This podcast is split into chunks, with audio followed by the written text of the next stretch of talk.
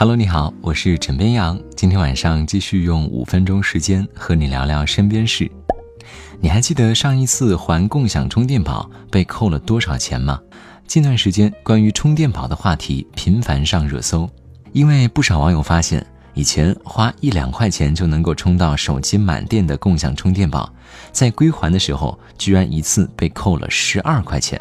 不禁怀疑自己是不是用了一个假的共享充电宝，而作为共享充电宝的长期用户，他们是看着价格一步一步在往上升高的，只能够从原来不在乎时间，只在乎充满电的状态，变成快到一个小时的时候就会定个闹钟提醒自己要归还了。虽然现在市场上的共享充电宝品牌五花八门，但是目前国内共享充电宝的市场基本形成了接电、小电。来电、怪兽三电一售的行业格局。根据数据显示，二零一九年共享充电宝市场全年的用户规模已经达到了一点五亿人次。怎么样呢？作为一个自备充电宝的电量焦虑患者，基本上用的比较少。那么，真的像网友们所说的这么贵吗？某共享充电宝的高级市场总监刘莹表示。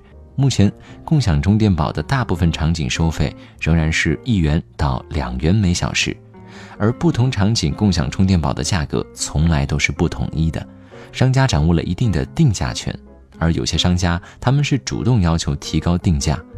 共享充电宝的租借价格和场景消费水平是相匹配的，比如说酒吧、KTV 等高消费场景，还有就是车站、医院等大流量场景。在这些地方，共享充电宝的租金相对就会较高了。业内人士表示，虽然消费者不希望涨价，但是涨价是行业发展的必然趋势。低价战略呢，只是商业推广的手段而已。不少网友表示，要再这么涨下去，充个四五次就等于买一个充电宝的钱，还不如自己买一个算了。而枕边羊想说，共享充电宝的价格呢，就跟景区里的水价格状态差不多，因为物以稀为贵。所以这个售价呢就相对提高了一些，不过水涨价一两块容易，可是充电宝涨五六块，是不是有点太得意了呢？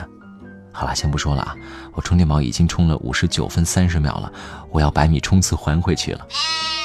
虽然共享充电宝能够让手机二十四小时不关机，但是各位却不能够二十四小时长时间待机啊。劳逸结合才是最要紧的。不过，现如今很多人的睡眠时长都不太稳定。